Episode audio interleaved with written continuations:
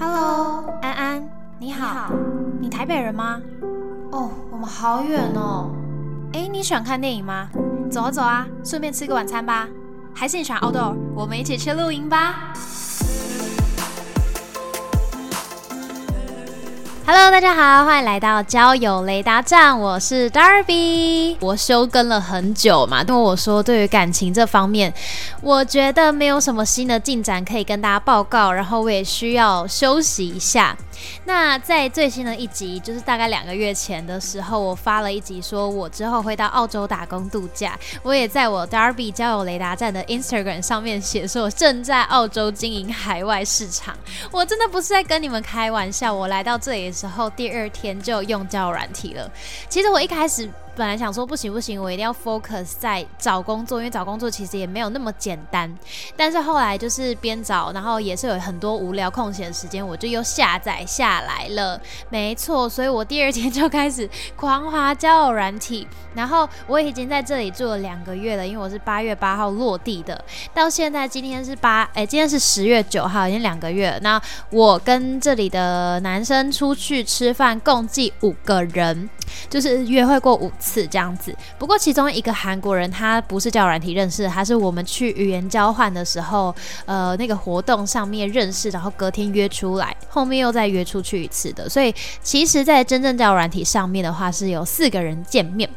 对，我不知道大家觉得这样算多还是不算多，但是其实跟我以前的经验来讲，呃，算是多的哦。因为我以前都会专注跟一个人聊，应该说一开始可以网头，就是撒网的去聊天，但是聊到一些我比较有兴趣或者是有可能会想出来见面的人，我就开始跟他专一的聊天，然后聊一个月。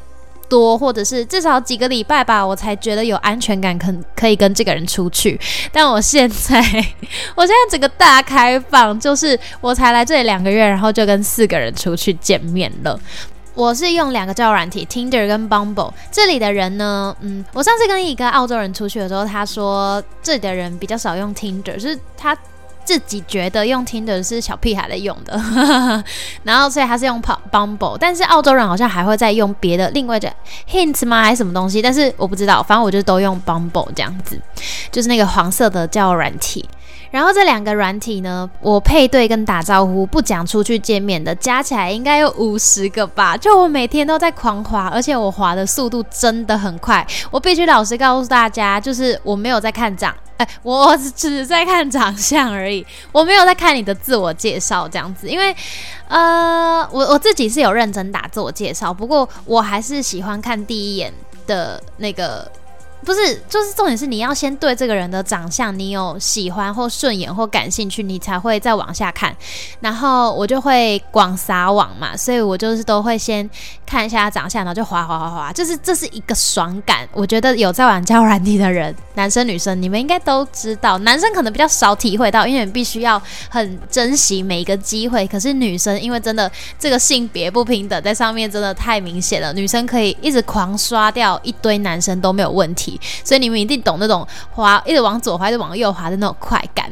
对，反正我就是，嗯，哦，对，之前在教软体，不是，之前在 Instagram 上面有跟大家分享到，就是我问大家，他们是可以接受白人的长相吗？或者是西方人的长相吗？不一定是白人，我自己个人其实是可以的，因为我还蛮喜欢，我不知道，我就觉得他们长得帅啊。但是我身边有一些女生的朋友，他们都再怎么样还是喜欢，至少要亚裔，就是可以是 A B C，但一定要是亚洲的脸孔。但我是还好，我觉得西方人，我我也是有感觉在帅。的这样子，而且哦，我好像发现我蛮喜欢那种英国的脸，就是有一点就是。英伦的那种气质，我就觉得哇，忧郁吗？我就觉得很优雅那种感觉，可能鼻子挺啊。好，所以呢，我就滑交友软体就大滑嘛。那今天呢，我想要先，我我之后会跟你们分享每一个约会的时候发生的事情之类的。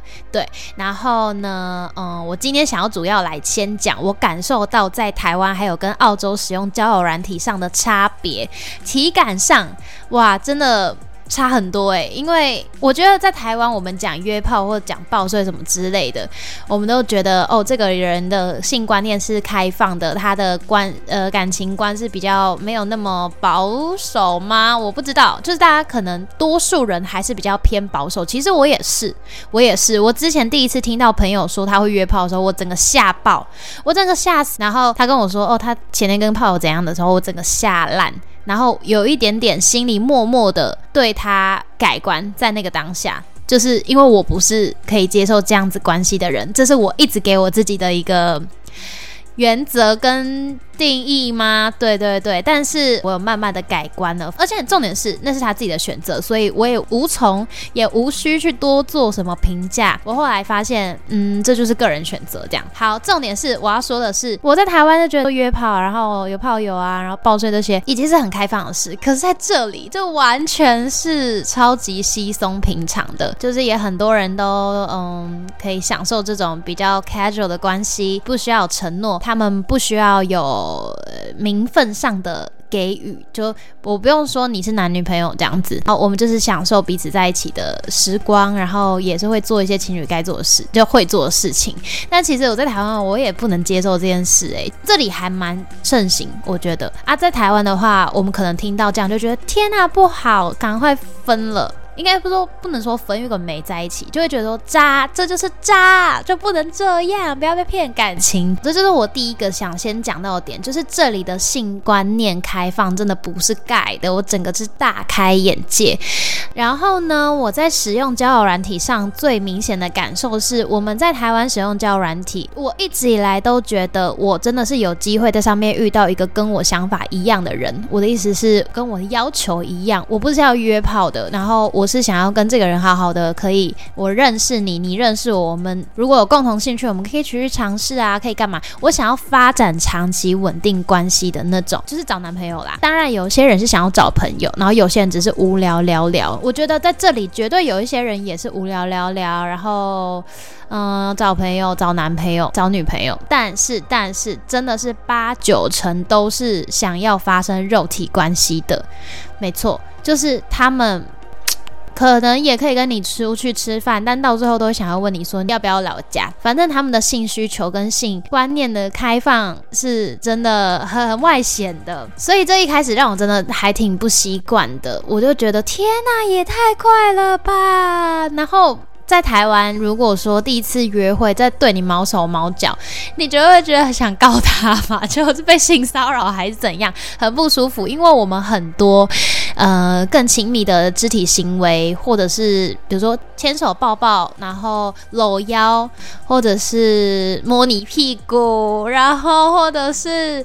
呃，亲亲之类的都是要那个在一起交往之后确认关系之后才做嘛。我们是通常都是像这样子的模式，但在这里的话，当我觉得他们就真的是很 follow 当下的自己的情感跟感受，这样就是没有在避讳的。就真的是差挺多的，有点像是国外的情侣，他们在街上就会大垃圾或者是大抱抱干嘛的。但台湾的话，我们的风俗民情还是比较保守一点，我们会觉得说那种事情就是不要在大庭广众之下做会比较好一些。那在这里的话，就真的是开放，这真是我体会到哦，开放就是这样。对这边的人呢，嗯，大家也应该多少都有听过外国人打招呼的方式，很多时候就是亲脸颊，不然就是抱抱。这个一开始我也觉得很不能习惯，因为我们在台湾根本连握手都不会，就是嗨打个招呼就一起并肩走去哪里了，对，不会这样子还要肢体接触，因为我们就觉得对方跟我们不熟悉，就是陌生人，我不会想要跟这个人多有。呃，过多的肢体接触，一开始第一个出去的男生，他就是要靠过来的时候，我整个僵掉这样。但是我是在呃跟他出去之前，我跟他讲说，哦，这里的 dating culture 跟我们那里真的是差很多，没有那么开放这样子。然后他就有说，哦，如果你不习惯的话，你不舒服的话，那我们就握手就好。我就说好，那我们就握手。而且在第一次约会，就是第一次吃饭结束，他就想约我回家，对不对？我就不想要没。然后我就觉得太快了，我就我我没有到真的。很想跟他回家，他就说好，那不然他送我回家。然后在他车上的时候，他就说，嗯，通常这个时候我们最后就会接吻，我们 kiss 这样子。我就很惶恐的说，啊，真的吗？这样子？然后他说，对，我们通常都会这样。我说，每一个每个约会你都会这样子吗？他说没有，当然还是要看感觉，就看你对这个人的感觉，你有没有想做这件事情。然后我就说，哦，好，还是太快了，这样。他说，好好好，我我就又把手伸出来，就又跟他就是握手一次，超排斥的。好，那在第二点呢，嗯，就是我今天想要主要跟大家聊到的，我标题上面是写说，到底交友软体要。聊多久出来？这个真的是亘古难题。只要刚用交友软体的人，一定会很紧张这件事情。因为你用交友软体，你可能刚用，但是你配对到的人可能用很久了，那他们可能就会想要快点约你出来，你可能就会有点吓到，他怎么这么快约你出来？然后你就会说，呃，可不可以再久一点？或者是，啊，我不习惯这么快。这样，大家可能一开始都会对于到底多久要出来这件事情很有一个问号。因为我刚开始在用，大概用半年的时候，我也还是非。非常不习惯，应该说，我直到在台湾的时候，两个月前我在台湾，然后我用交友软体，这样应该一年多两年，应该算是两年，因为中间还有交往嘛，就没有再用。我都觉得我要跟这个人出来的话，我必须要在网络上跟他有一些讯息，一阵子一来一往，我们有更了解彼此，知道他喜欢做什么啊，他的个性啊，他的兴趣，或者说这个人在网络上跟我讲话的感觉是怎么样，我有对他有一定的熟悉。感跟安全感了，我才敢说答应要出来见面这样子。我是至少要一个月到三个月，我不知道大家是怎么样。但说实在的，其实这样蛮久的。怎么讲？怎么讲？我后来会，我现在是两种模式都尝试了，因为我之前在台湾是比较偏慢的，要慢慢的相处，慢慢的稳聊之后，我才敢出来，因为我想要锁定一个，然后稳聊，然后出来。然后我现在体验到是聊一个礼拜以内就出来，然后我有其中一个澳洲人，快到我是早上跟他说，哎，今天天气很好，我想要去野餐，你要不要来？这样子，就是快到不行，我们两个都没有聊任何彼此是哪里人呐，然后彼此的兴趣爱好。啥都没有感受过之后，我还是不喜欢。我不喜欢太快，但也觉得太慢不好。我觉得聊一个礼拜是最刚好的舒适的距离。但是这件事情是需要练习的，因为如果你才刚开始要呃适应这件事，你一定会觉得天哪，我我屁啦！我聊三个月出来，我都会觉得很紧张了。但这个就是为什么我推荐大家。其实可以快点出来的原因，我以前也超不敢，但是我那个朋友跟我说，你就是要赶快出来，你才可以见面，知道这个人真实跟你相处的时候感觉是什么。这跟我之前跟大家分享，交友软体有一个大重点，就是见面之后才算数，这点就是不谋而合，和也没有不谋而合，它就是同个道理啦。就是说，因为你在网络上怎么聊，他都是网友，他都不会变成真实的。可是如果你见面出来之后呢，一切有可能是不一样的，你知道吗？有些人在网络上表现的感觉，让你觉得哦很对，然后哎讲话很风趣啊，或者甚至是他对你好像很有兴趣，但出来之后完全不一样。就是大家在网络上的感觉，即便你不是要刻意装，但是还是有会有不一样的感觉，你懂吗？就是有点像是。呃，文字无法传达情绪跟你的表情，对，所以你的感受是不全面的。最最最最真实的还是出来见面，除非你就只是想要找网友，想要当下的聊天或者是无聊打发时间，那没关系。但如果你今天是想要跟这个人可以变成现实生活中的朋友，或者是现实生活中发展成情人恋人的关系的话，那一定一定，我觉得快点出来。比较好，它有几个优点。第一个优点就是省时间，不会浪费你几个月的时间在那边就苦苦守候一个人。我跟你说，不管男生还是女生，这个大海很深、很广、很大，里面的鱼很多，不要只单单的就是专注在那一条鱼上面，好不好？真的，虽然说男生可能一天限制有几几个女生的，就是限速，诶，限速限。速可以滑，可是你有你有每天，你有每天都可以滑，你知道吗？你有很多的机会，不要一次都把那个鸡蛋放在同一个篮子，然后聊太久，真的。然后这就是第一个，就是你可以省时间。第二个，我觉得感受最深最深的是，因为我是个恋爱脑，你知道吗？如果我跟这个人稳聊个一个月到三个月，哇！不需要一到三个月，一个礼拜，如果他感觉让我很对，在网络上我就可以嗨到把他把他想成是我未来老公，然后我已经可以想象我们的婚礼画面，他求婚的时候会有多浪漫，然后我们小孩叫什么名字，我都可以想象得到，你知道吗？我就是可以跟自己的幻想谈恋爱的那种人，因为我就是恋爱脑。我相信一定有很多人是恋爱脑，就是呃。很容易把自己的感情投入进去，然后你就跟自己想象中的那个人在谈恋爱了。然后你一直因为没有见面，没有知道他真实的样子是怎么样，所以你一直活在幻想当中。这真的很浪费时间，然后加上我觉得有一些人的情感问题就是从这个而来的，因为你一直在跟一个虚幻的东西培养感情，然后稳聊，然后你就逐渐产生一个依赖感。可是那个东西实吗？不实啊！网络上能够是假的几率有多大？很大。然后或者说网络上。对你的感受跟实际上他给你的感觉有差别的几率有多大，也很大。所以现实生活中才是约出来见面才是真的王道，对，王道。反正就是真的约出来见面才是真的。因为我如果在网络上一直跟他每天那样稳聊，一天一天边早安晚安早安晚安的话，你一定会产生出一些情绪，然后对他产生一些依赖感。这样子的感觉反而让我拿得起放不下。这个是重点，我很容易会投入一段根本连没开始都没开始，然后根本连没确认关系都没有的那种感情。当然，有些人在网络上就可以直接谈恋爱，对。但我自己个人就是觉得这样不实际，因为你还是要现实生活中出来见面，才会知道这个人跟你到底合不合拍，或者他吃饭的时候会不会吃东西吃的像嘴巴有点破洞，然后都一直掉东掉西啊，或者是他会不会对。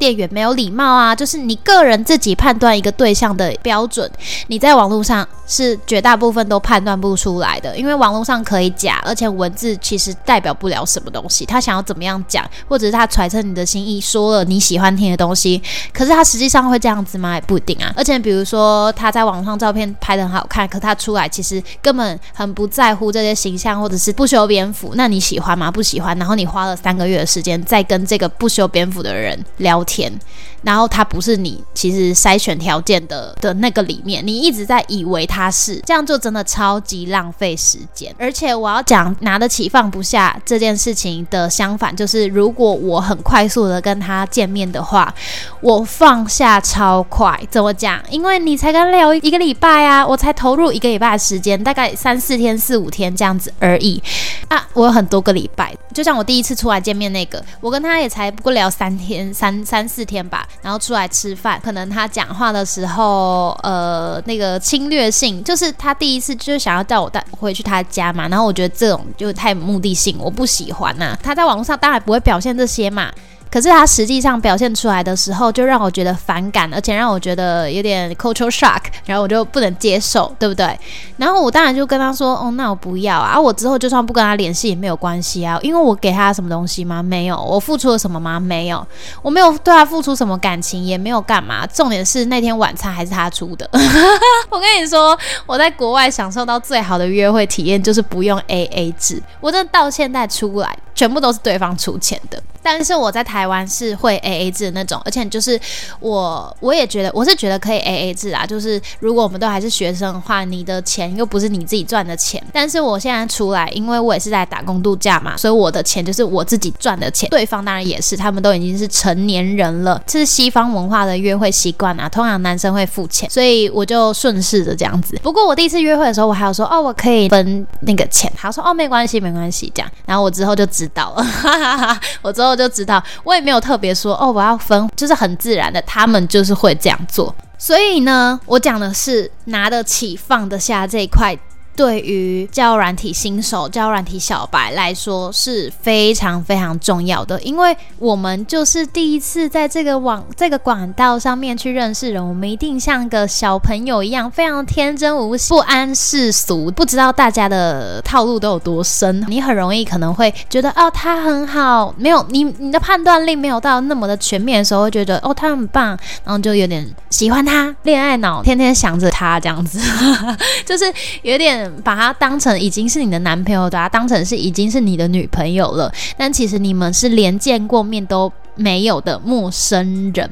我觉得拉长观察期这件事情，要你有见过他本人了才可以，才值得投资下去。不然我真的觉得有点浪费时间。我在说我自己啦，我以前是这样子，不过我也不会太过于责怪自己，或者是太过于责怪像你们如果需要花很长时间才敢出去的人，因为我真的知道那有多难，那有多难。只是我现在体验过了，我觉得哦，这是一个好的。管道好的，应该说好的方法，更适合使用交友软体的方法，推荐给你们。就我真的，哦，不错不错，你赶快两个礼拜就一个礼拜两个礼拜就出去。整体而言，你才可以知道对方跟你合不合拍。对，那我们就来提到刚才讲到，那到底出去见面的时候要说什么，进行什么活动才可以不会那么尴尬吗？我其实也不太知道大家。的感受是什么？因为像如果是以前我我自己在台湾出去过的交软体，大概三个人。第一个人就是之前呃老听众应该都知道那个天平男，就我跟他出去过一次，然后之后我们就不了了之了。他是我第一个胶软体。稳聊，然后出去的人，我们也是聊了三个月，而且那时候又疫情，我就一直在想说，到底出去要做什么事情才不会尴尬？我就是觉得说要做个活动吧，还可以不用一直聊天，不用一直四目相交，这会让我很紧张。我就说，那不然我们要不要去台北河滨骑脚踏车这样子？然后他就说，啊，先吃饭吧，当然要先吃饭啊。如果吃饭都不合拍了，你骑台北河滨从新庄到淡水，那你回程要自己骑哦。啊，我觉得。好笑，我那时候想说哈，可是真的不敢吃饭，要跟一个陌生人坐在一起，然后我看着他，我要问他什么，我不知道要干嘛，我也觉得非常紧张。可不可以跳过吃饭这件事情？有一个活动，我可以不用一直看着他。